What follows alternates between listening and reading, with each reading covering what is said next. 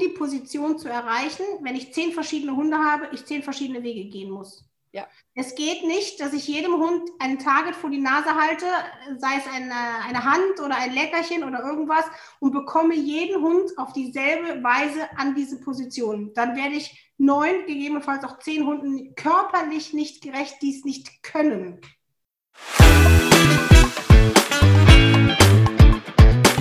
Hallo und herzlich willkommen bei Knackfrosch und Gummistiefel, dem Podcast für Hundenerds und Traininggeeks mit Eva Bergins und Florian Schneider. Gemeinsam mit Gästen aus verschiedensten Fachbereichen nehmen die beiden Training und Verhalten von Mensch und Tier anhand wissenschaftlicher Erkenntnisse und persönlicher Erfahrungen genau unter die Lupe. Hört rein und holt euch das Wissen auf Handy oder Laptop. Wo auch immer ihr gerade seid, Knackfrosch und Gummistiefel begleiten euch. Heute darf ich bei uns bei Knackfrosch und Gummistiefel Mareike Doll begrüßen. Mareike hat Perfect Heelwork entwickelt. Seit 2012 hilft sie europaweit Hundesportlern aus allen Bereichen erfolgreich zu werden, zu sein und zu bleiben. Immer wieder fließen neue Erkenntnisse und Ideen darin ein, wie sie Fußarbeit erlernt, trainiert und beibringt. Der Grundgedanke ist, bei Fußgehen zu einem Vergnügen für Mensch und Hund zu machen. Mittlerweile hat Mareike auch eine eigene Online-Plattform. Hallo Mareike. Hallo liebe Eva. Die erste Frage, die mich gleich so brennend interessiert, ja, ist Heelwork Spirit. Was persönlich ist für dich der Perfect Heelwork Spirit und wie würdest du ihn persönlich beschreiben? Das finde ich keine ganz einfache Frage, weil ich eigentlich schon wieder direkt zurück zu dir kommen muss, weil du dieses Wort damals oder diesen Begriff damals für mich so geformt hast. Also immer wenn das Heelwork Spirit kommt, habe ich dein Gesicht vor Augen. Und ähm, ja, ich glaube, es ist dieses, sich mit Fußarbeit nicht nur beschäftigen zu wollen, sondern auf der Jagd nach diesem Gefühl zu sein, mit dem eigenen Hund in dieser Situation zu sprechen, zu kommunizieren, ohne dass man wirklich spricht. Also auf der Suche nach diesem Gefühl von, jetzt fühlt es sich geil an in der Fußarbeit. Dieses Gefühl, wenn man das einmal hatte, scheint Mensch zu Mensch übergreifend zu funktionieren und fast wieder ein, ähm, ja, wie so ein Gemeinschaftsgefühl zwischen denen, die das Gefühl schon mal hatten, schaffen zu können. Ja, und das ist genau das, was ich auf deinen Seminaren schon ein paar Mal angesprochen habe und auch auf dem Trainingscamp. Ähm, da kommen Leute zusammen, die irgendwann bei dir mal ein Heelwork-Seminar, ein Perfect Heelwork-Seminar besucht haben. Und unter diesen Leuten funktioniert es von Anfang an. Also ja, da das ist total genial, oder? Kein Konkurrenzdenken, kein Ding. Und ja. jeder spricht vom Gleichen. Ja, das finde ich auch total schön. Total. Und, äh, mein schönstes Heelwork-Erlebnis, also Perfect Heelwork-Erlebnis ja eigentlich, ist ja das äh, zwischen der Karina und mir. Ja, das ist eine super Story, absolut. Ja, weil die Karina und ich ja ursprünglich in der gleichen Rettungshundestaffel waren und da so wirklich einen Zwist gehabt haben. Und deine Trainerausbildung ja damals dafür verantwortlich war, dass wir tatsächlich jetzt einmal wöchentlich, sofern wir es beruflich beide schaffen, miteinander trainieren. Und wann war die Ausbildung? Ist jetzt auch schon wieder ein paar Jahre her. Ja, zwei Jahre, drei Jahre her schon. Ja. Und ja. Schuld war ja dann eigentlich, dass du uns zwei als Trainer und Schüler eingeteilt hast. Ja, stimmt. Und es war so richtig bei uns beiden, oh, nee, nicht wirklich, oder?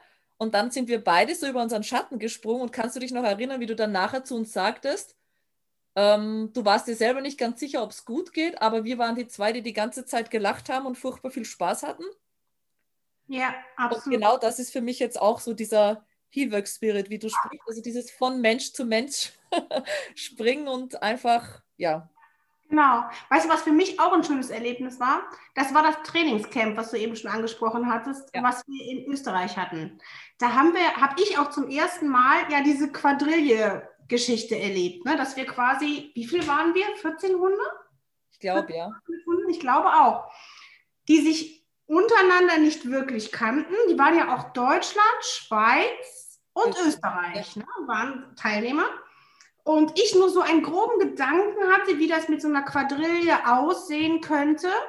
Und das Erste, was mich geflasht hat, war, dass wir hatten, glaube ich, weißt du noch, wie groß das Viereck war, was wir abgesteckt hatten dafür? Acht mal sechs Meter oder so? Ungefähr würde ich jetzt auch sagen, ja. Oder 10 mal, 10 mal 5 oder so, ja. Diese 14 Hunde mit ihren Leuten, ohne ein einziges Mal zu pöbeln, wunderschön miteinander trainiert haben. Das war das Erste, was mich geflasht hat. Und dann, das weiß ich noch total, dass ich mich bei dieser Sache so ganz langsam zurückziehen konnte. Weißt du noch? Das hat so miteinander so eine geniale Entwicklung genommen. Der hatte den Einwurf und vielleicht könnten wir das. Und wenn wir den an die erste Stelle der Abteilung setzen, dann sieht das bestimmt besonders schön aus und dahinter würde der Biegel gut aussehen und wie auch immer. Das war ein ganz tolles Einbringen von jedem, wo jeder so seinen Platz hatte. Und ich auch nicht den Eindruck hatte, man musste darum kämpfen oder sonst irgendwas gar nicht. Das war ja so ein bisschen Spirit tatsächlich, oder? Mit dem Picknick dann am Bach oder am Fluss und es war es war für mich irgendwie bezahlter Urlaub. Ja, also wir haben ja dann 2020 so einen müden Abklatsch des Trainingscamp gemacht. Ich habe gehört, dass das total gut gewesen ist. Ja, also es war tatsächlich, also wir waren die Susanne, die Alice, äh, die Michi, die Sonja und ich und haben einfach gesagt, okay, wir haben die Möglichkeit, uns in dem Rahmen jetzt hier trotzdem noch zu treffen und wir haben uns dieses Wochenende ja freigehalten und wir haben bei strahlendem Sonnenschein einfach uns ausgetauscht und ja auch eine Quadrille gemacht, aber das Video ist bis jetzt noch nicht im Kasten. Ich habe ja ganz lange immer wieder gesucht. aber es kommt, es kommt. Ich habe gestern erst mit der Sonja geplaudert und wir sind knapp davor, dass es tatsächlich Ach, fertig Ach, schön. Aber, aber es war auch so, das ist doch, was da für ein Austausch ganz über die Heelwork-Situation hinaus entsteht. Ja. Und das nochmal international. Das ist doch Wahnsinn. Ja, absolut. Total. Absolut. Schön. Mareike, das leitet mich gleich zur zweiten Frage über. Die korrekte Fußarbeit, nicht nur eine anatomische, sondern auch eine emotionale Sache. Ja, das ist eine total schöne Frage, wie ich ja finde. Ne? Ja, das ist tatsächlich, glaube ich, eine emotionale Sache. Und das, glaube ich, aus verschiedenen Gründen. Der erste Grund ist, wie wir eben schon gesagt haben, ne, wenn man dieses Gefühl einmal hatte, dass man nicht gegen den Hund kämpft und von dem Hund etwas verlangt, dass der Hund eine Leistung bringen muss, sondern wenn man einmal fühlt, ah, wenn das was Gegenseitiges ist, dann wird daraus etwas Gemeinsames wenn man dieses Gefühl mal hatte, dann will man das einfach immer wieder und länger und am Stück und so weiter. Ich glaube, da ist das erste Mal, wo Emotion für mich quasi schon so einen selbstbelohnenden Charakter für meine Kunden hat. Ne? Aber auch zum Beispiel, dass ja viele Leute mit sehr negativen Fußerfahrungen kommen. Ne? Dass Fußarbeit ein Gespenst ist, ein Horror ist. Das ist das, was ich machen muss, um eine Begleitungsprüfung zu bestehen aber äh, das macht mir keinen Spaß, das macht dem Hund keinen Spaß. Also ich habe, wenn die Kunden zu mir kommen, oft einen riesen Ballen negativer Erfahrungen, den ich irgendwie erst an Ort und Stelle und dass diese negative Erfahrung hat in der Regel absolut ihren Grund. Ich muss das dann nur erst einsortieren, damit die Leute wissen, es war nicht ihr eigenes Unvermögen oder das des Hundes oder wie auch immer. Also dass da auch Emotionen eine Riesenrolle spielt dass man das drehen kann zu schönen Gefühlen und dem Spirit, wie wir eben schon gesagt haben, dass Heelwork auch ein Gemeinschaftsgefühl sein kann, nicht nur mit dem eigenen Hund, sondern sogar darüber hinaus. Und ähm, ich habe auch schon erlebt, ich weiß nicht, kennst du so, hast du so ein Bild vor Augen von einem Kunden, so ein harter Kunde, der so zu dir kommt und ähm, ich sag mal, so ein bisschen auch auf Kontra ist, ne? So, meine Erfahrung ist häufig, oder als ich noch jünger war, mittlerweile ist das nicht mehr der Fall, aber als ich noch jünger war, dass ältere Männer ungerne zu jüngeren Frauen zum Unterricht kommen. Das war immer schon so, dass ich dachte, ah, es wird wieder anstrengend. Und ähm, diesen Kunden habe ich gerade vor Augen. Und diese Kunden werden, also selbst diese Kunden, werden oft beim Unterrichten weich. Also ich sage mal, um dieses Gefühl von Fußarbeit ist gemeinsam, muss man die Kunden ein bisschen weich haben, um das Gefühl überhaupt zuzulassen. Um das Gefühl zuzulassen, dass nicht der Hund derjenige ist, der eine Leistung erbringt, über die ich als Hundeführer dann mit Strafe oder Lob urteile, sondern dass das etwas ist, was uns beide betrifft. Und äh, dass, wenn der Winkel nach links, der Hund im Winkel nach links in mein Bein gelaufen ist, dass die Wahrscheinlichkeit bei 99,9 Prozent liegt, dass der Fehler bei mir gewesen ist. Und um das meinem Kunden zu vermitteln, muss ich den aber ein bisschen weich haben, damit er das überhaupt zulässt. Also da diese, diesen eigenen Anteil daran überhaupt zulässt. Und da ist, also ich glaube, Emotion ist tatsächlich ein Riesenthema in der Fußarbeit, erstaunlicherweise. Soll ich dir sagen, welche zwei Beispiele? Da fallen mir zwei Beispiele jetzt dazu ein. Zum einen ist das ein, äh, ein jemand, den ich im Training habe, ist der Herbert mit einem Elo. Und der Herbert kam zu mir ins Training und sagte, aber der muss das doch machen, weil er mir gefallen will. Ja. Und ich habe tatsächlich wenige so fleißige und so bereite Schüler, sich zu ändern, wie den Herbert und den Nelo, also der Elo heißt Nelo, ja. Ähm, und ich habe immer so eine Freude, wenn der wiederkommt, weil die zwei strahlen. Also die zwei sind wirklich mittlerweile so ein Team mit ganz, ganz kleinen Änderungen. Und der Herbert hat sich damals auf meine Art zu unterrichten und auf das, wie ich Unterordnung und Fußarbeit trainiere, eingelassen. Ja. Und jetzt dieses Ergebnis zu sehen, das ist für mich also total berührend, ja, weil einfach das jetzt ein richtig cooles Team ist, die zwei. Und wenn ich mal erinnere, bei der ersten Begegnung wollte der kein Futter nehmen am Platz, war nur ähm, mit acht Monaten im Außen. Und jetzt kommt er am Platz und sagt, okay, Herrli, was machen wir heute? Ja. Und das ist also wirklich ein total schönes Erlebnis. Und ein so, ich will jetzt nicht sagen Negativbeispiel, aber ähm, kannst du dich noch an unsere Online-WhatsApp-Gruppe erinnern? Ja. Da hattest du eine Kundin, die jedes Mal, wenn du gesagt hast, sie muss an sich was ändern, gesagt hat, nee, macht sie nicht.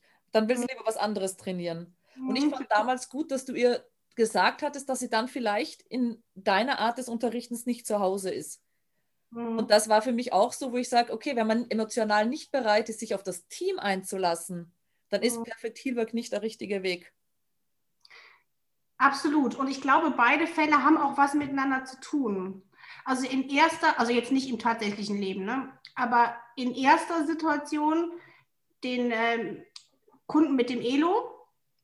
Ich glaube, man muss sich als Trainer auch immer wieder bewusst sein und das darf man keinen Moment vergessen, was für ein riesen Vertrauensvorschuss beziehungsweise generell eine riesen Vertrauensleistung, das von dem Kunden ist, ähm, sich darauf einzulassen. Man sagt so, man sagt das so einfach, ne? Der hat sich auf die Art eingelassen, wie du trainierst. Aber tatsächlich ist dieses sich darauf einlassen mit dem Hund, mit dem Hund, mit dem Partner, mit dem besten Freund, mit dem, was auch immer unsere Hunde für uns sind. Für, das ist ja dann nochmal für jeden ganz individuell.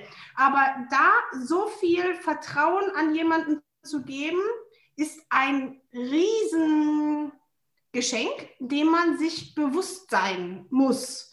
Denn ich kenne auch ganz viele sehr schreckliche Beispiele, wo dieses Vertrauen ähm, nicht gerechtfertigt gewesen ist.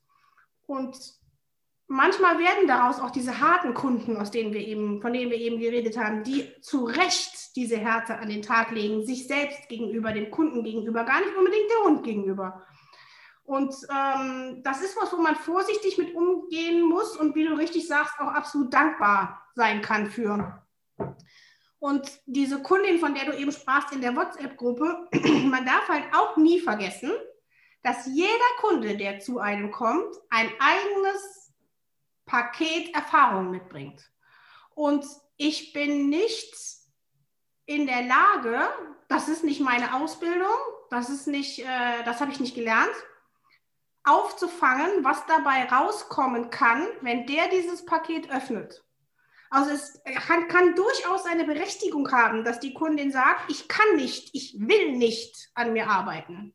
Weil durchaus die Möglichkeit besteht, wenn ich damit einmal anfange, dann weiß ich nicht, welche Büchse der Pandora ich hier öffne. Das geht nicht. Und dann kann man sich überlegen, ob man trotzdem eine Ebene findet, auf der man zusammenarbeiten kann. Oder ob dieses, ich, ähm, das würde wahrscheinlich problemlos gehen, es sei denn, der Kunde sagt, ich arbeite nicht an mir, der Hund muss meine äh, mein nicht an mir arbeiten ausgleichen.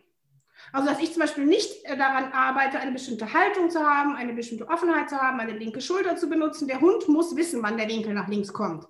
Also dann muss ich sagen, also das gibt tatsächlich dann leider keine Ebene, auf der wir miteinander arbeiten können. Aber das sind schon Sachen, wo man, wo man ganz viel mit Situationen auch konfrontiert ist, dass man so überlegen muss, aber das macht die Arbeit ja eigentlich spannend, oder? Das macht die Arbeit ja eigentlich so spannend, dass man bei jedem, der einem gegenübersteht, ob jetzt digital oder nicht, ähm, dass man jedes Mal auch eigene neue Erfahrungen mitnimmt. Das hört ja nie auf. Das ist ja ein never-ending Lernprozess für einen selber. Ja, da kommt mir das Beispiel vom äh, letzten Seminar mit der Bettina, also wo wir, wo ihr gemeinsam wart.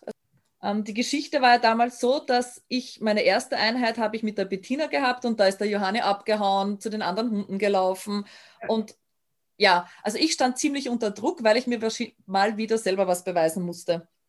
Und habe dann zu dir gesagt, ich, ich stehe da so irgendwie bei der zweiten Einheit zwischen den Stühlen. Ich will einerseits und wir müssen den Hund mehr belasten. Und dann habe ich ja tatsächlich gesagt, oh, da müssen mehr Leute stehen und der Hund muss halt abgelenkt werden. Und tatsächlich war es nur mein fehlender Fokus auf die Übung. Du hast mir dann damals einen Fußarbeitspattern angesagt und du hast aber für mich mitgedacht. Das heißt, wenn es näher zur Wand ging, hattest du mir einen Linkswinkel angesagt. Und das lief ja ganz gut. Und dann hat die Sonja angesagt für mich. Und die Sonja hat mich halt einfach auf dein am Boden liegendes Handy zulaufen lassen. Die Sonja hat mich auf eine Hürde zulaufen lassen und hat sozusagen mich vor Aufgaben gestellt, wo ich dann schon war so, warum sagt sie jetzt nicht links oder warum sagt sie sie nicht kehrt? Und dann war der Hund weg. Und du mhm. hattest dann damals gesagt, ähm, dass nicht mein Hund das Thema ist, sondern dass ich mir selber im Weg stehe. Und zwar in dem Sinn von, mir sagt jemand was und ich fühle nicht das Gleiche. Oder eben mir sagt jemand was nicht. Und anstatt dass ich einfach selber diese Kehrtwende mache, weil ich sage, okay, die gehört da jetzt für mich einfach hin, mhm werde ich unsicher in der Situation und mache das nicht mehr. Und es ist auch so, wenn ich von Trainern gesagt bekomme, mach das doch so. Und ich spüre bei mir, das passt für mich und meinen Hund nicht. Und seit deinem Seminar bin ich so weit, dass ich dann hingehe und sage, du wart kurz, ich reflektiere das für mich und sage ja oder nein. Oder ja, aber mit den Abwandlungen. Voll gut. Das ist natürlich auch, ähm, ich sag mal, du bist da natürlich auch so ein bisschen speziell. da, danke, Mareike, danke. Ja, ich meine, du hast einen sehr speziellen Job, den man auch nur bekommt aus dieser Kombination von Ellbogen und irre fokussiert sein, aus, ich sag mal jetzt ganz blöd und provokant sein Mann stehen und gleichzeitig Abgrenzen und Gemeinschaftsding haben. Das ist ja sehr, sehr speziell. Und bei dir habe ich auch immer so dieses Thema, dass wenn du dich fallen lässt einem Trainer gegenüber, das geht bei dir nur bis zu dem Punkt, das kannst du ja alles rausschneiden übrigens. das geht ja bei dir nur bis zu dem Punkt, wo du merkst, nee, das geht für mich nicht. Wo du einen Konflikt mit der Situation hast. Sei es zum Beispiel, die Sonja lässt dich auf die Diele zulaufen und du siehst, hallo, siehst du nicht die Diele? Ich sehe die, muss man doch was machen ne, wo du, wo dein Inneres sagt, ich kann jetzt nicht mehr abgeben die Verantwortung für die Situation. Ich muss da eingreifen. Und das ist ja das, was in deinem Job dein Überleben sichert. Ne, diese Mischung aus Abgeben und Kontrolle wieder übernehmen. Ab wann bin ich Herr der Situation und muss es sein? und wann gebe ich die Verantwortung ab? Das ist total schwer. Und in der Übung ist das dann so voll aufeinander getroffen. Und Johanni war der, an dem man diesen Konflikt gesehen hat. Das war so krass. Total irre. Also das ist halt, da sind die Hunde so oft, ja, man sagt immer so der Spiegel, ne? Aber es ist tatsächlich so. Es ist tatsächlich so, dass man unsere eigenen Konflikte daran sehen kann. Das ist doch der Hammer. Ja, und ich merke jetzt noch den Unterschied, wenn ich mit der Karina trainiere oder mit der Bettina trainiere. Ach, ja, weil Karin, bei Carina und mir ist das trotzdem so dieses freie Trainieren. Und bei der Bettina bin ich doch immer so ein bisschen unter Druck, aber nicht im Sinne von, sie macht mir Druck, sondern ich habe eine halbe Stunde, in der halben Stunde müssen folgende Übungen. Ja. Und dann fehlt dieses ja. Bisschen mehr Ausstrahlung bei ihm. Ja. Und er, er spiegelt das so gewaltig. Und ich merke, wenn ich mal frei bei der Bettina in den Unterricht gehe, dass er das kann dass das auch da kann. Aber da muss ich frei sein und sagen, bereit sein, okay, dann gehen halt zwei Übungen weniger oder dann bringe ich halt in diesen 20 Minuten nicht das Gleiche unter. Und da merke ich dann wieder, okay, jetzt bin ich da, wo ich sein soll und wo ich ankommen soll, ja. Aber da haben wir schon wieder das Gefühl, ne? Ja. Wie viel, wie viel man aus so einer Situation für sich selber mitnehmen kann, ne? Das ist doch, äh, eigentlich wollte man ja nur bei Fußgehen trainieren, ne? Erstaunlich, oder? ja, da kann so viel mehr draus werden, ja. Ja, mach mal ein bisschen eine Ab, eine Umleitung ja. zu einem bisschen weniger emotionalen Thema. oh, mal raus. Und zwar Fußarbeit versus locker alleine gehen. Ja. Das ist also ganz oft so, ja, Fuß gehen. Und es ist ja nach wie vor, wenn ich jetzt Alltags, also Hunde in meinen Alltagskursen habe, so, ja, sie wollen Fuß gehen lernen. Was sie tatsächlich meinen, ist locker an der Leine neben ja. ihnen gehen. Und das Fußarbeit einfach was ganz, ganz anderes. Aber lass, lass du da mal hören, wie du das siehst. Ja, du hast es im Prinzip schon gesagt, tatsächlich. Ich glaube, ich habe gerade ein Hörbuch gehört, so ein altes englisches Hörbuch, wo jemand seinen Jagdhund auch aus dem Wald zurückruft mit dem Hörzeichen, komm bei Fuß. Da ach ja, da ist es auch wieder. Ne? So, das ist, glaube ich, was, was noch so in den Köpfen der Leute drin ist. Aber tatsächlich, tatsächlich ist es für den Alltag ganz, ist der Oberbegriff Lauf an der lockeren Leine nebenher. Es ist egal, wo du bist, links, rechts, Meter vor, Meter hinter mir. Du darfst schnüffeln, du darfst gucken, du darfst nur nicht lästig werden. Du darfst nicht terren, du darfst kein Theater machen.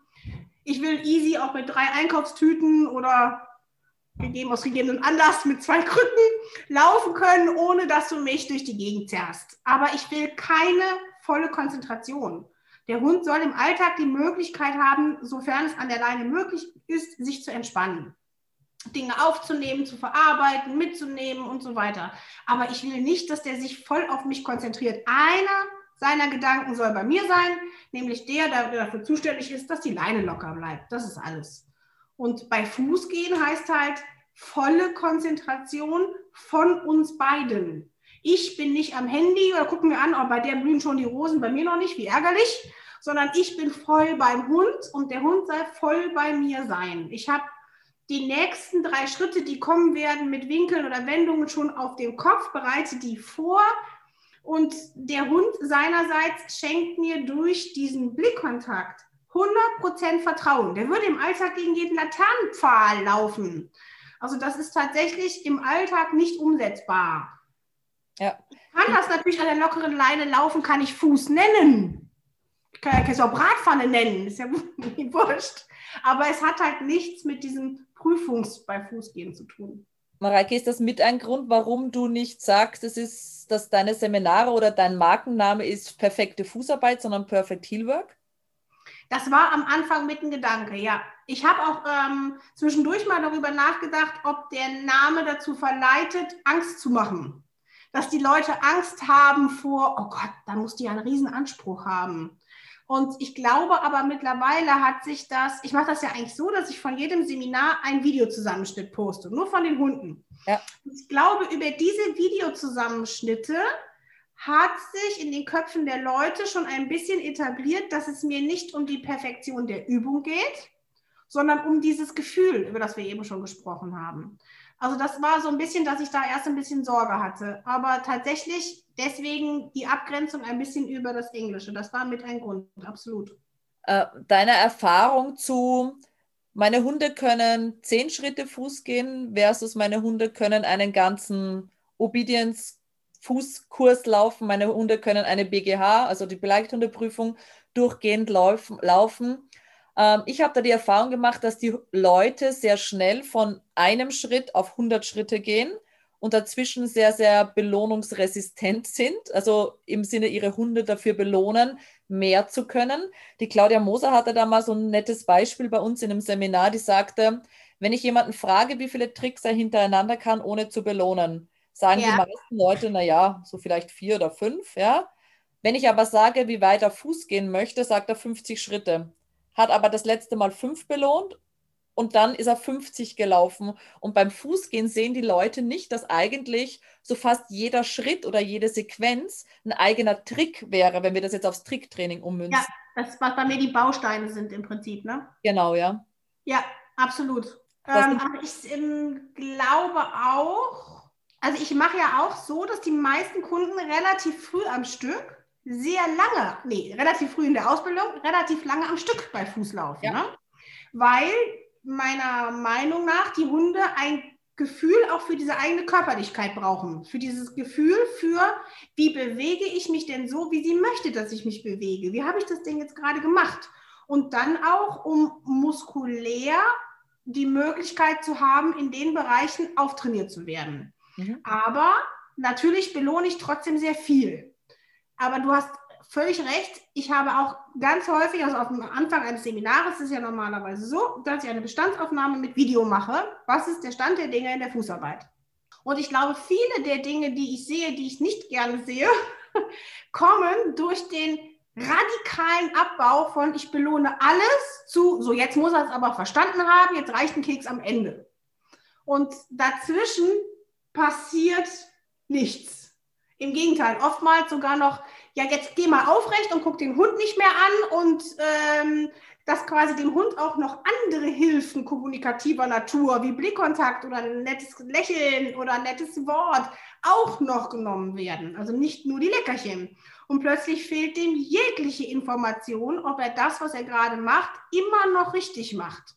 Und wenn dann kein Feedback kommt, stellt der Hund aus häufig am Anfang völliger Unsicherheit seine Mitarbeit ein.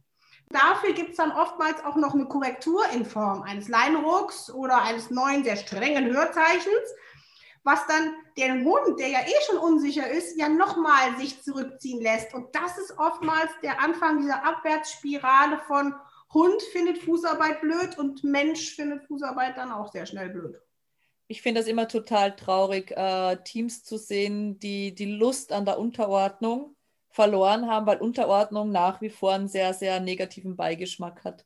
In ja. ganz, ganz vielen Hundeschulen. Und tatsächlich ist es ja leider nach wie vor so, wenn man auf unterschiedlichen Plätzen zuguckt, dass die Leute bis einen Tag vor der Prüfung mit dem Leckerchen vor der Nase arbeiten und dann enttäuscht sind, wenn es bei der Prüfung nicht so läuft. Oder eben zwei ja. Trainings vor der Prüfung das Leckerchen vor der Nase abbauen. Und ich weiß nicht, ob du mein Video vom Shopping Game kennst. Nee ähm, habe ich von der Sarah Owings übernommen. Das heißt, der Hund ist an der Futterschüssel, frisst Futter aus der Schüssel und hat gelernt, nach dem Fressen sich mir zum Arbeiten anzubieten. Mhm. Und auf dem Wortsignal läuft man dort wieder hin und befüllt von einer anderen Schüssel die, die leere Futterschüssel. Und ja. Endziel dieser Übung ist es, dass du die, also eine volle Futterschüssel offen stehen hast, der Hund aber nur aus der Schüssel frisst die du befüllst von dieser Schüssel und sich ja. vollen wegwendet zu dir zum Arbeiten. Und ich habe das mit dem Johanni und mit dem Leroy in der Fußarbeit kombiniert. Das heißt, die haben sich mir zum Arbeiten angeboten und ich habe eine Fußarbeit-Pattern draufgelegt. Und das war mit einer meiner schönsten Fußarbeiten von der Präsenz, weil die gewusst haben und ich gewusst habe, die haben sich freiwillig entschieden, mit mir zu arbeiten und sich dann nochmal. Ja. Und was dieser positive Effekt dann einfach auf Fußarbeit sein kann, wo ich sage, hey, vor einigen Jahren mittlerweile, ja Gott sei Dank, weil wir kennen uns jetzt auch schon relativ lang. Wahnsinn, ja. Äh, dass einfach Fußarbeit so viel Ausdruck dann haben kann, wenn man einfach wieder den Spaß an der Sache sieht. Ja, und in dem Fall hast du ja fast noch mehr. Ne? Du hast ja dann bei dem, wie du es gerade beschreibst, dass der Hund die Erfahrung von Selbstwirksamkeit gemacht hat. Ja dass er gemerkt hat, ich kann etwas bewirken mit dem, wie ich arbeite, kann ich meinen eigenen Zustand sofort verbessern. Ich habe die Macht darüber. Und das ist doch, das ist für Hund wie Mensch, also das ist ja nicht weit weg von uns. Das ist doch, ähm, das ist wie Brot und Wasser. Das ist, was man braucht, um, äh, um nicht nur zu existieren. Zu wissen, äh, ich muss einen Zustand nicht aushalten, ich kann meinen Zustand selber verbessern. Das ist so großartig. Also wunderschöne Sache. Ja, absolut. Mareike, willst du uns vielleicht teilhaben lassen an deiner Definition, also deiner persönlichen Definition von Fußarbeit? Ja, definiert wird die ja eigentlich durch die Prüfungsordnung, ne, muss man ja sagen. Also in der Regel auf der linken Seite oder auf der rechten Seite, Schulter auf Knie bzw. Achsenhöhe, aufmerksam, also Blickkontakt, so eng wie möglich, ohne dass Berührung stattfinden kann. Ähm, ja, du hast eben schon, als du das Beispiel mit den Futterschüsseln gesagt hast, der Ausdruck spielt für mich eine Riesenrolle. Und Ausdruck häufig in Kombination mit, mit Gangbild, dass der Trab, für mich muss Fußarbeit im Trab sein, außer Langsamschritt, der natürlich nicht, ne?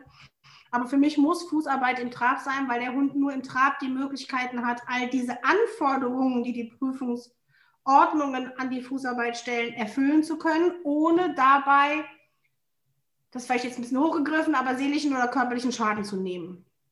Und ähm, ja, und dass Fußarbeit eigentlich sowas wie ein eigener Sport ist. Das ist jetzt, für mich ist das, ähm, ich habe Pferde gehabt oder bin geritten, bevor ich äh, meinen ersten Hund bekommen habe. Das ist für mich wie Reiten.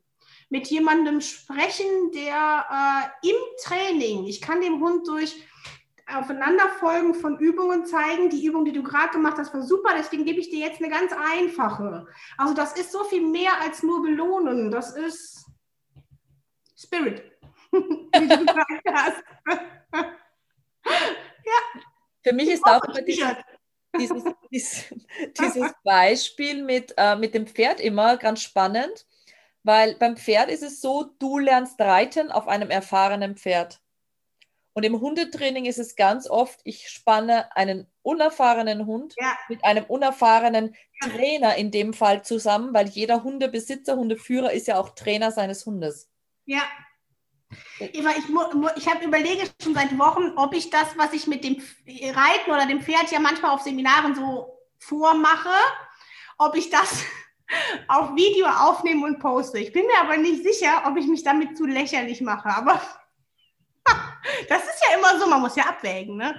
Aber ich finde, das Beispiel ist einfach, da wird es allen Leuten so klar. Ja, ich habe von, ich, ich kann nicht Auto fahren, ich kann das Auto auch nicht auseinandernehmen, aber ich bringe jemand anderem bei, wie man Auto fährt. Das ist eigentlich verrückt. Aber dass dabei Fehler passieren, ist legitim.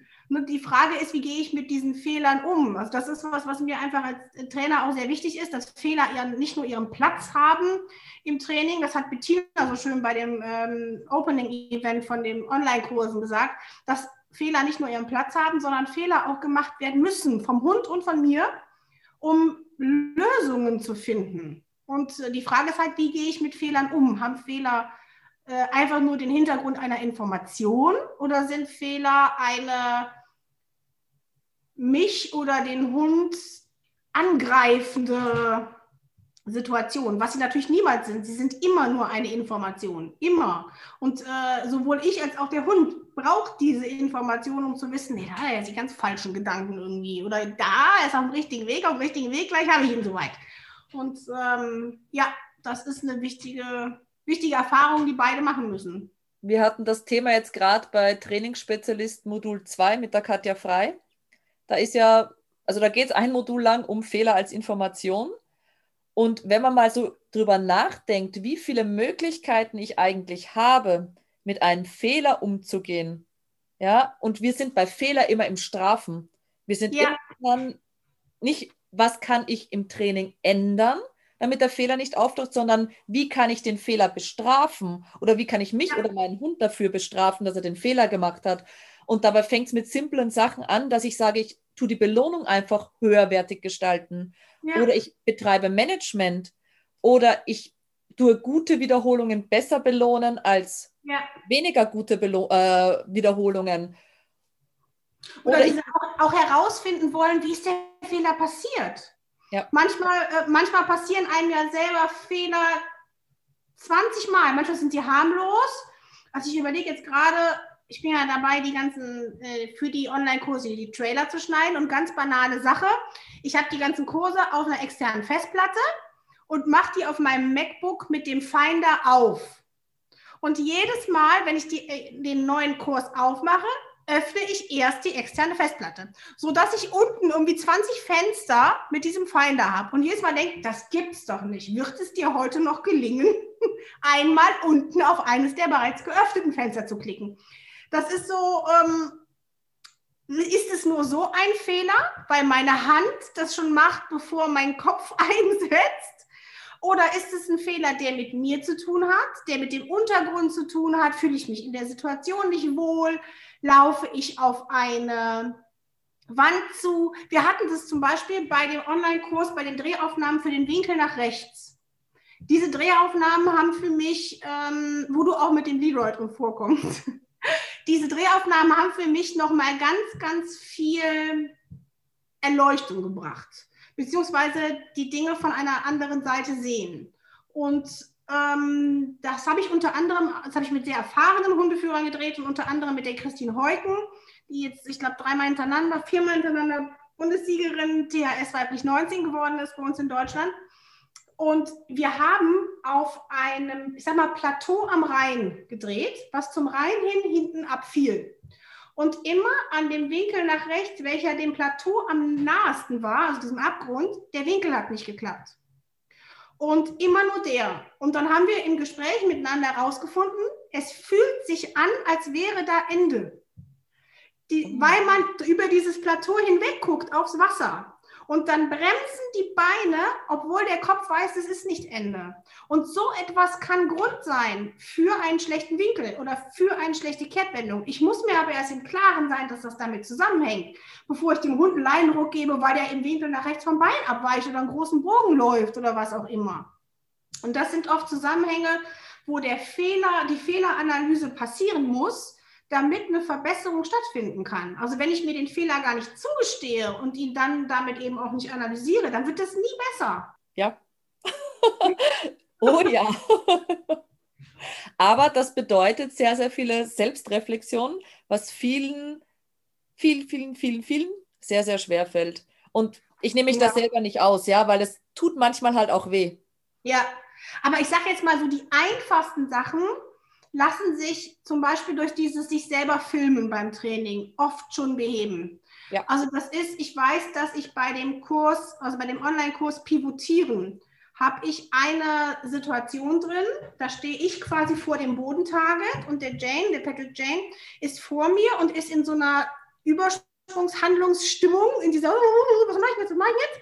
Und ich filme von vorne und habe erst nachher gesehen, dass er hinter mich gelaufen ist. Also, dass er hinter mich gelaufen ist, habe ich schon gesehen, aber dass er hinter mir äh, ein Grasbüschel genommen hat. Ein Grasbüschel genommen hat, nach vorne gekommen ist, durchgeschnuft hat und dann weitergemacht hat. Und Jane macht diese Übersprungshandlungen des Grasbeißens immer in Überforderungssituationen.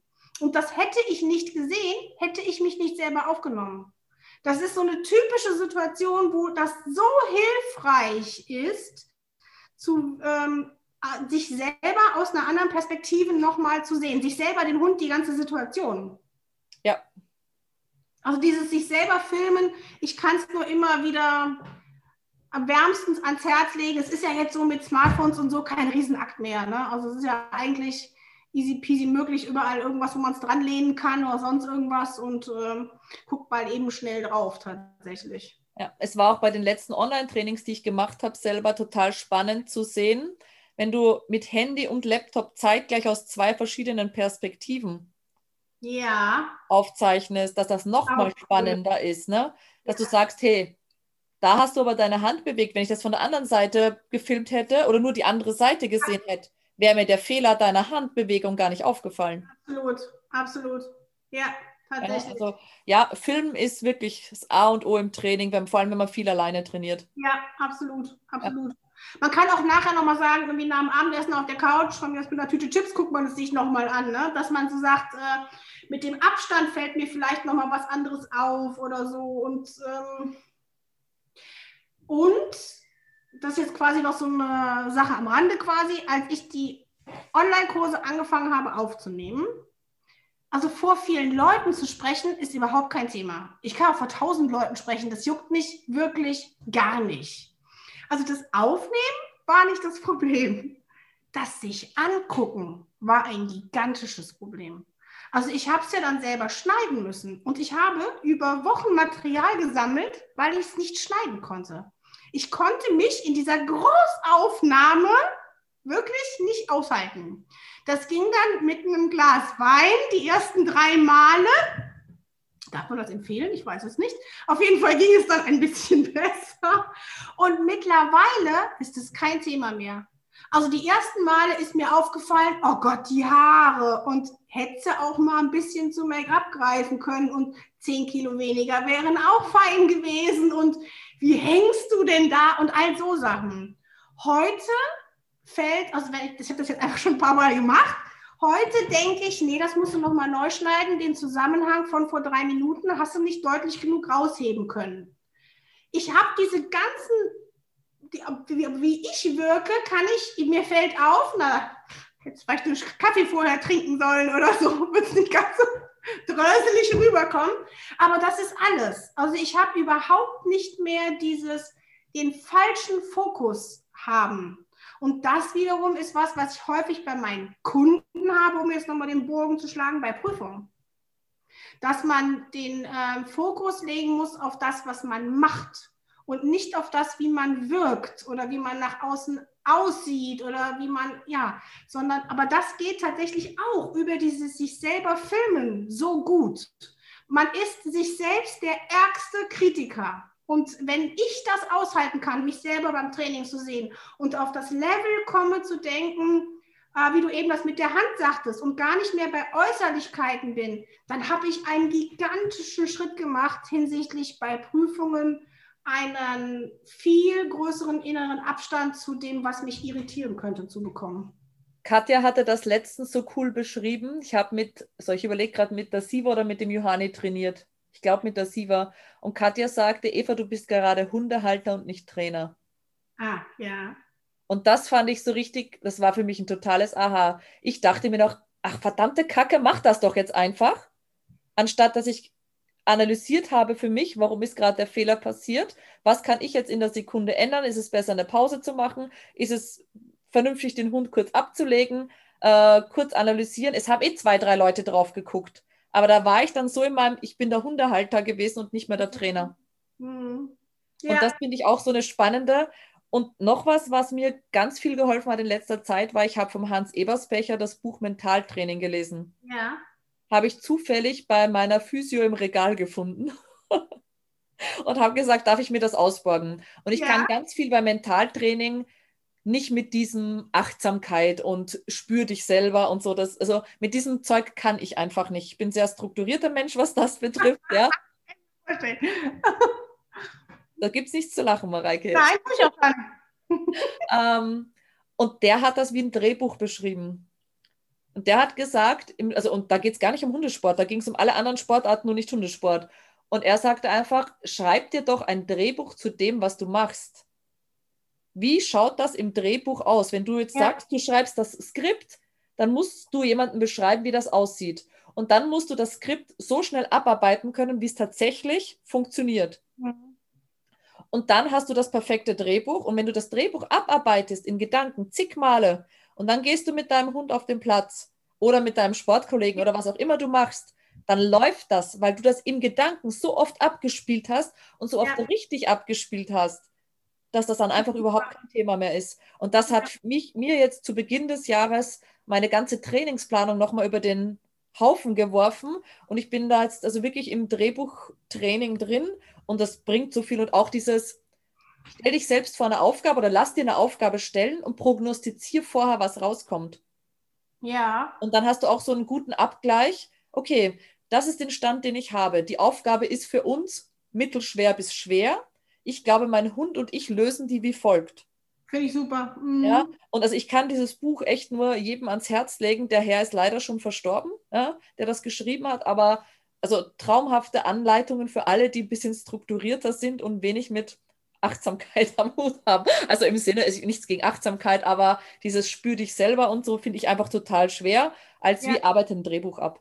Ja, aber auch da mit dem Drehbuch finde ich, das kann man durch die eigenen Aufnahmen, durch die eigenen Videoaufnahmen auch wieder so genial ergänzen. Ja. Dass ich auch manchmal bei Kunden, die ein sehr negatives Gefühl ihrer eigenen äh, Arbeit gegenüber haben. Ne? Also dass sie quasi, dass es sich immer schlechter anfühlt, als es ausgesehen hat. Dass ich mir auch sage, nimm dir deine Trainingsvideos vor und schneide dir ein wunderschönes Video. Nimm nur die Situationen, die richtig geil aussehen, wo du total zufrieden mit bist und schneid dir das. Und dann mach dir da eine richtig schöne Musik drunter und das guckst du dir an. Dass das im Kopf drin ist, wirklich als Bild drin ist, wie es aussehen kann. Das hat ja nicht jemand mit einer Computeranimation gemacht. Es ist ja deine eigene Leistung. Und diese schönen Momente haben ja nicht nur ihre Berechtigung, die sind das Ziel. Also warum sich nicht ein Video schneiden für, die, für das eigene Pushen, dass man weiß, ja, ich kann das, so hat es ausgesehen, das ist keine Verarsche. Da erzählt mir nicht jemand, ja, sieht toll aus. Und hinter meinem Rücken sagte mir, naja, naja. Nein, es sieht so aus. Das ist meine eigene Leistung und äh, dass man das auch genießt. Absolut. Dafür arbeitet man ja schließlich. Ne? Dafür macht man ja die ganze Training und für diese Momente eben. Training ist jetzt für mich eh so ein schöner Überleiter zur nächsten Frage.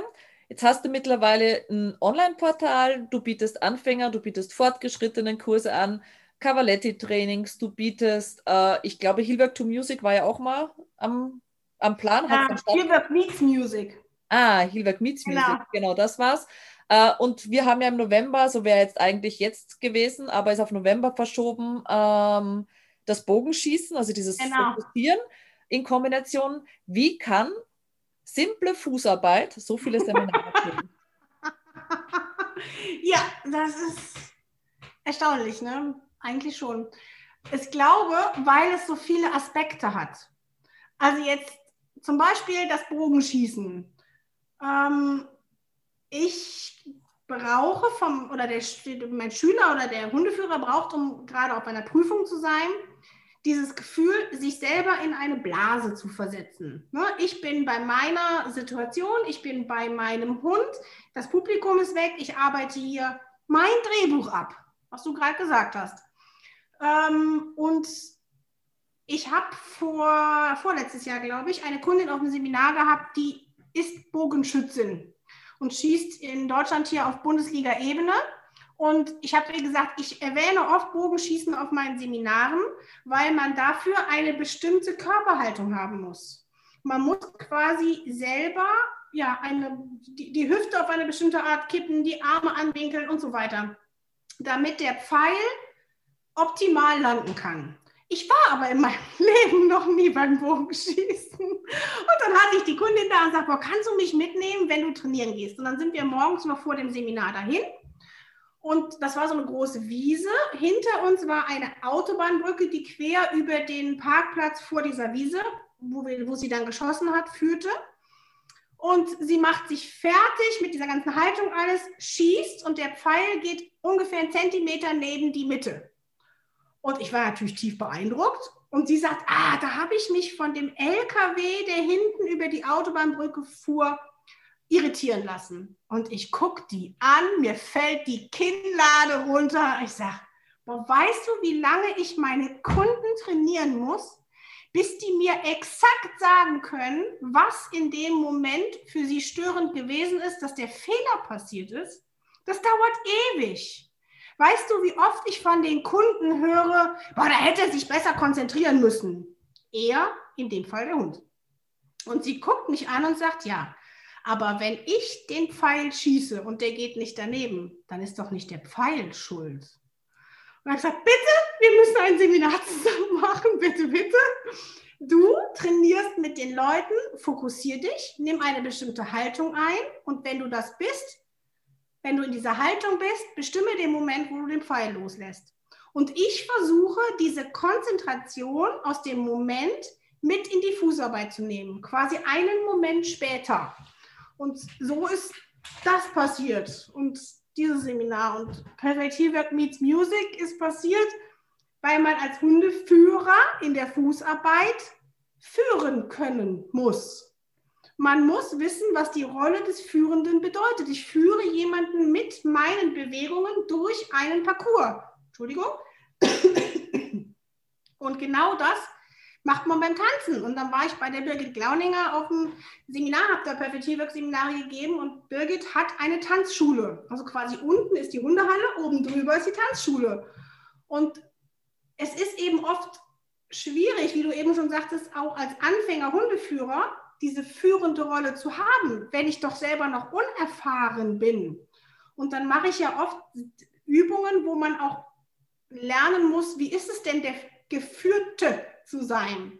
Und dann hat sie zu mir gesagt, dasselbe mache ich mit meinen Schülern auch. Und da habe ich auch gesagt, Brigitte, wir müssen leider ein Seminar zusammen machen.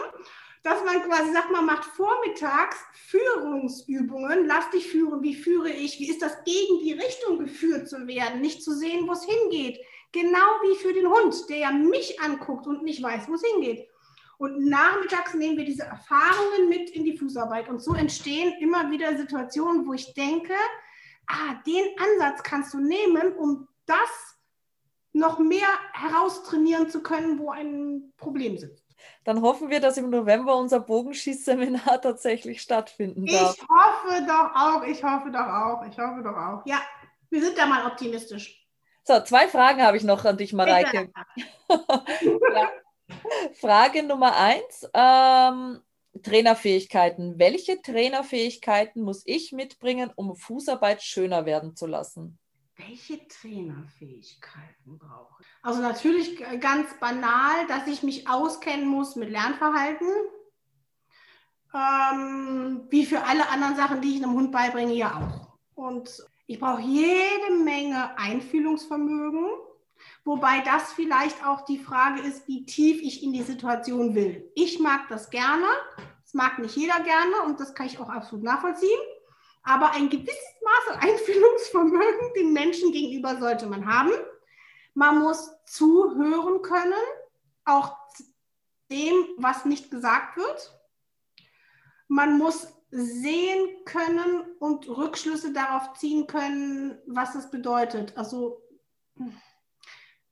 wenn der Hund sich Situationen entziehen will, dass ich wissen sollte, woher das kommen kann, aus welchen Trainingsmethoden das resultieren kann, welche Fehler dem zugrunde liegen. Also ich brauche eigentlich wahnsinnig viel Erfahrung. Lass mich überlegen, was brauche ich noch?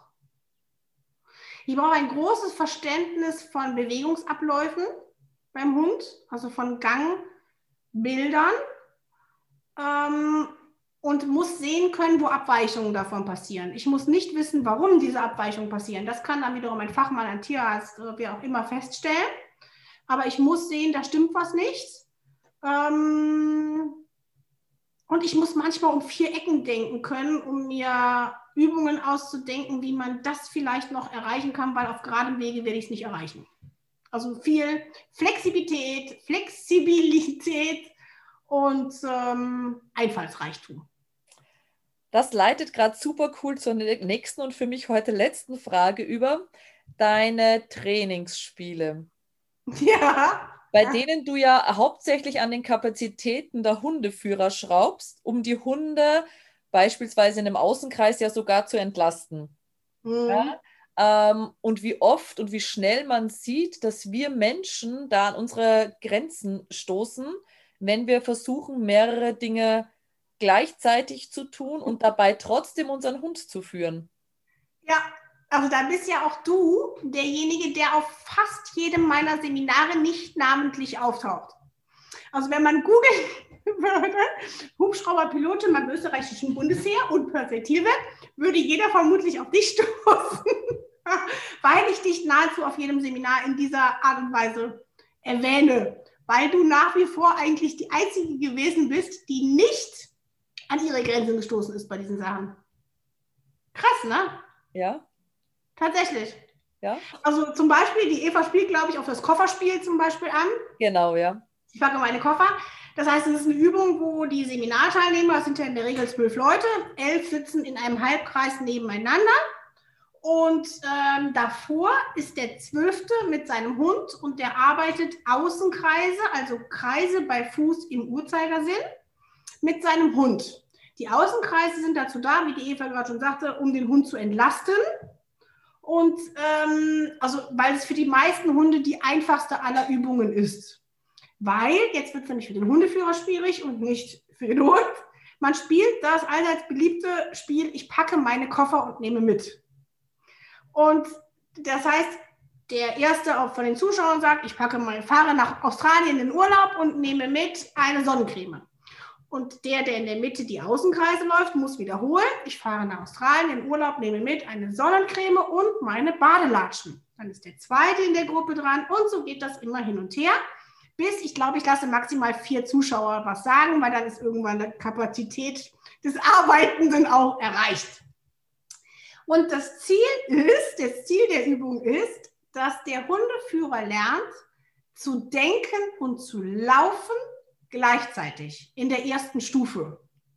Also das quasi, das, denn was häufig passiert ist, dass an dem Punkt, wo sie nachdenken müssen, dann, boah, was war nochmal, was kam nochmal nach dem Badelatschen, verflixt, was hat die nochmal in den Koffer gehauen, dass während des Denkprozesses die Beine nicht mehr laufen, die Beine langsamer werden. Das Problem ist, wenn der Mensch langsamer läuft, wird auch der Hund langsamer, weil er muss ja Schulter auf Kniehöhe des Menschen bleiben. Und wenn der Hund langsamer wird, fällt er in den Pass und mit dem Pass verliere ich in der Regel den Blickkontakt des Hundes und so weiter.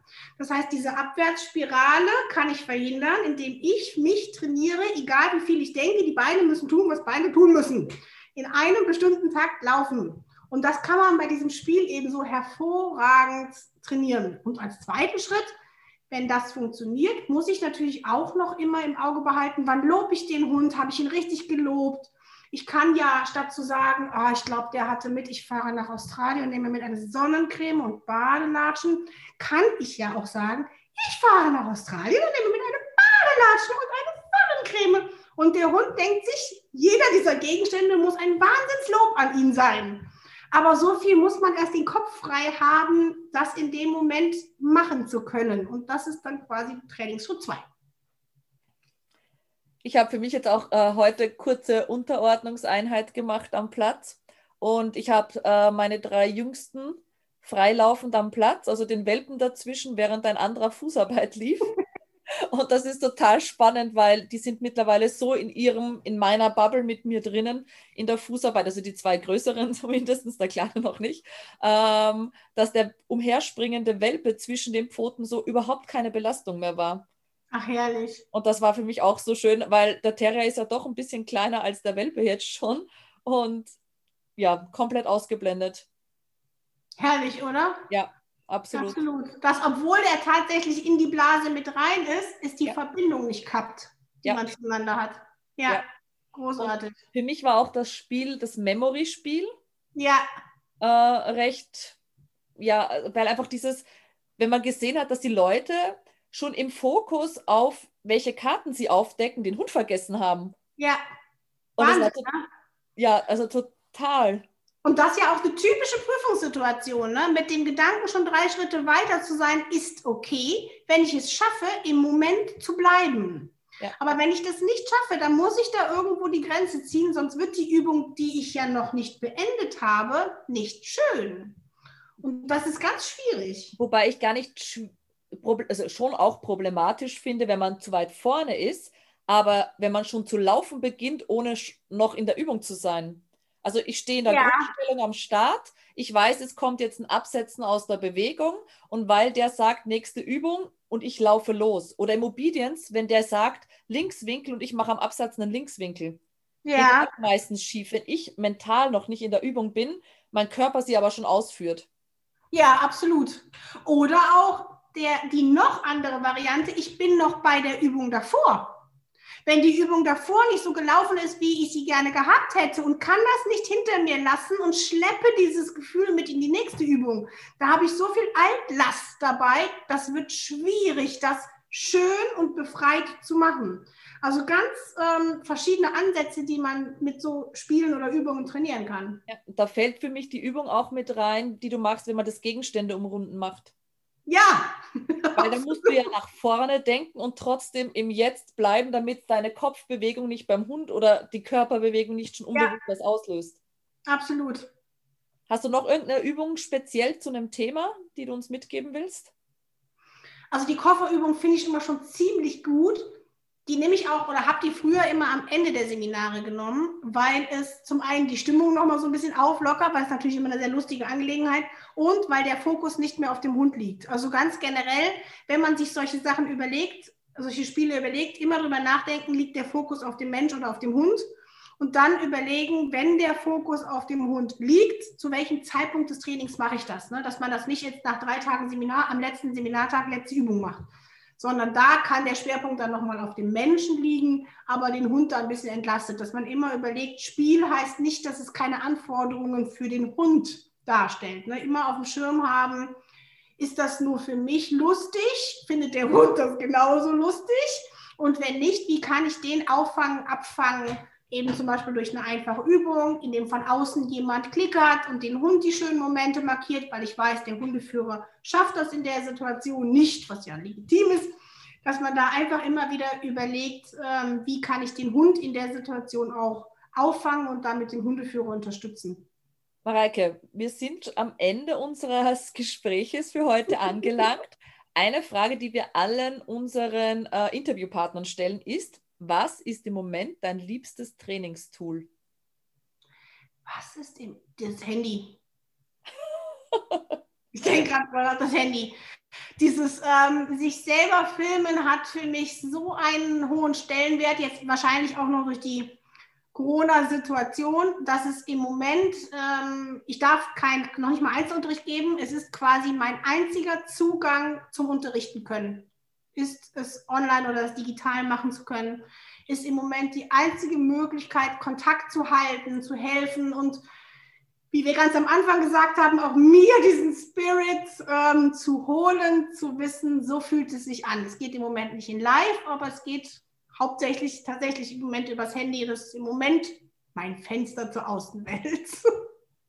So, Mareike, nachdem wir gerade über dein Online-Portal gesprochen haben, jetzt ist Zeit für dich, Werbung zu machen oh Gott, ich bin so schlecht im Werbung machen. Wirklich, kann ich nicht. Also, kann ich das Also die Mareike hat seit kurzem ein Online-Portal. Mareike, was findet sich auf deinem Online-Portal? Äh, also im Online-Portal sind verschiedene Kurse, wo ich die Fußarbeit in für mich unterschiedliche Bausteine unterteilt habe. Und äh, das für mich, was als Basics vorhanden sein muss, ist dieser Basics-Kurs. Ähm, das, was ich einfach jedem nur wärmstens ans Herz legen kann, weil es ist tatsächlich für mich das Grundverständnis der Fußarbeit. Und in allen Praxis-Online-Kursen wie auch auf den fortgeschrittenen Seminaren, wie du eben schon gesagt hast, beziehe ich mich auf dieses Wissen, dass quasi jeder weiß, was ein Passgang und warum ist der Passgang zwar ja eine normale Gangart, hat aber in der Fußarbeit nichts verloren. Warum? Und äh, welche Fehler kommen häufig aus welchen zum Beispiel Gangartenproblematiken? Was sind Taktfehler? Warum will ich keine Taktfehler in der Fußarbeit? Und das ist quasi für mich so die Grundlage für das Verständnis der Fußarbeit. Und Verständnis ist für mich basierend auf Verstehen. Ja, und dann hast du ja noch Teile über den Linkswinkel selber, genau. den Winkel nach rechts, über das Pivotieren, glaube ich, jetzt auch, ne? Genau, dass man quasi zu den einzelnen Bausteinen Kurse findet, Selbstlernkurse findet, wie man ähm, das Training starten kann oder wenn man auf einem Seminar war und die Winkel nach links, die möchte ich mir gerne nochmal angucken, wie Mareike die aufbaut, dass man sagt, den Kurs kaufe ich mir nochmal, dass man sich quasi das so zusammenstellen kann, wie es für einen selber passt oder wie alt der Hund ist oder ich bin auch damit noch ganz lange nicht fertig. Also ich habe eben noch einen Plan gemacht, was ich alles drehen möchte, aber im Moment kann ich, da darf ich nicht drehen, aber ich habe noch einiges an Material da, was ich verarbeiten kann, wo ich jetzt nur aufgrund des, ich glaube, man sagt Launchen des Online-Kurses nicht zugekommen bin. Aber was ich jetzt verarbeiten werde und ja, das macht einen Riesenspaß und wie gesagt, ist im Moment einzige Trainingsmöglichkeit. Ja, wir werden in die Shownotes ja sowieso äh, den Link zu deiner Homepage und den Link zum Online-Portal reintun. Also für alle, die sich interessieren, die können da dann direkt dann nachgucken und sich auch zu deinen Online-Kursen anmelden. Super. Ach, guck mal, geht ja doch ein bisschen Werbung. ich ich, ich habe dich unterstützt. Ich, hab dich unterstützt. ich brauche dafür Online-Kurse. ich durfte ja ein bisschen mithelfen, auch bei dem Ganzen und dich unterstützen. Absolut. Aufgrund meiner Online-Kurserfahrung. Also ihr seht die Eva in dem Kurswinkel rechts mit dem Libor. so süß, der Kleine. Nee, also der, der, macht auch tatsächlich Spaß in der Fußarbeit und den habe ich wirklich komplett nach deinem System, also sagen wir einfach System dazu aufgebaut, ja. Und der hatte von Anfang an eine riesen, riesen, riesen, riesen Freude. Beim Johanni habe ich mir viel kaputt gemacht über das, es muss ja diese Position sein und habe da viel Ausdruck verloren. Und den mussten wir erst wieder gewinnen, weil, kannst dich ja erinnern, da hatten wir damals in der WhatsApp-Gruppe, wo er noch gar nicht traben wollte wieder. Ja, weiß ich noch. Und also der hat jetzt wirklich schon wieder eine schöne Bewegung nach oben. Ich ich arbeite jetzt auch immer noch an der Position, weil er ten tendenziell eine Spur zu weit vorne ist, aber nicht mit dem Druck, weil ich sage, es ist der Ausdruck mir viel, viel mehr wert als diese Spur zu vorne, was einfach für mich heißt, ich muss vor dem Winkel nach links ein bisschen bremsen, damit er sich vorher kurz zurücknimmt, damit ich einen schönen Winkel nach links laufen kann. Ja, super. Das ist auch nochmal ein eigenes Thema, ne? dieses Ding Ausdruck und Position oder generell äh, Position. Das ist ja oft so ein ähm, Gral. Ja, aber ich verstehe halt viele Leute auch aus dem Obedience, ja, weil ich, man, ich selber trainiere zwar Obedience, aber komme einfach gar nicht zum Prüfung laufen, die sagen, Platz 1 oder 2, es macht einen Unterschied. Absolut, natürlich. Und die richtige Position ist ja auch legitim.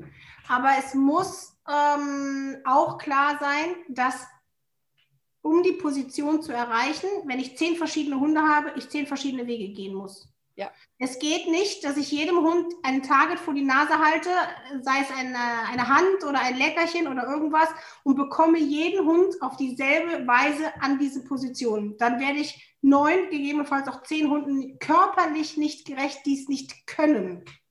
Ich hatte die Erfahrung sogar gemacht, ich hatte mit der Futterhand gearbeitet und der Johanne ist unter der Futterhand durchgetaucht, hat mich drunter davor angeguckt weil er sagte, ich weiß zwar, das Futter kommt da hinten, aber ich muss ja dich angucken. Ja. Also da musste ich ganz, ganz anders, sondern dieses, ich habe es dann einfach neu geshaped. Ich habe ja. die Position tatsächlich neu geshaped bei ihm und das ging tatsächlich auch. Die Position ist absolut legitim. Ich muss halt nur überlegen, es ist ein Unterschied, ob ich einen 55 Kilo Berner Sennenhund dahin bekommen möchte oder den Leroy mit 6, 6 Kilo und ach, äh, Sprunggelenks hoch. Ja, das ist ein Unterschied. Ne? Das, der, den, den Berner Sennenhund fällt das bei weitem schwerer auch wenn der Leroy für einen selber in der Regel die größere Herausforderung ist, was Belohnen und so weiter angeht. Ne? Aber dem Hund selber fällt es einfach leichter. Und da muss ich halt jedes Mal gucken, Position ja, aber der Weg hin kann auch über, wie du sagst, Ausdruck sein. Es ist, muss nicht ein Entweder-Oder sein. Mareike, wir könnten wahrscheinlich jetzt noch ah, Stunden. Ewig, oder? Ja. In der Tat. So, machen jetzt einen harten Cut. Ja.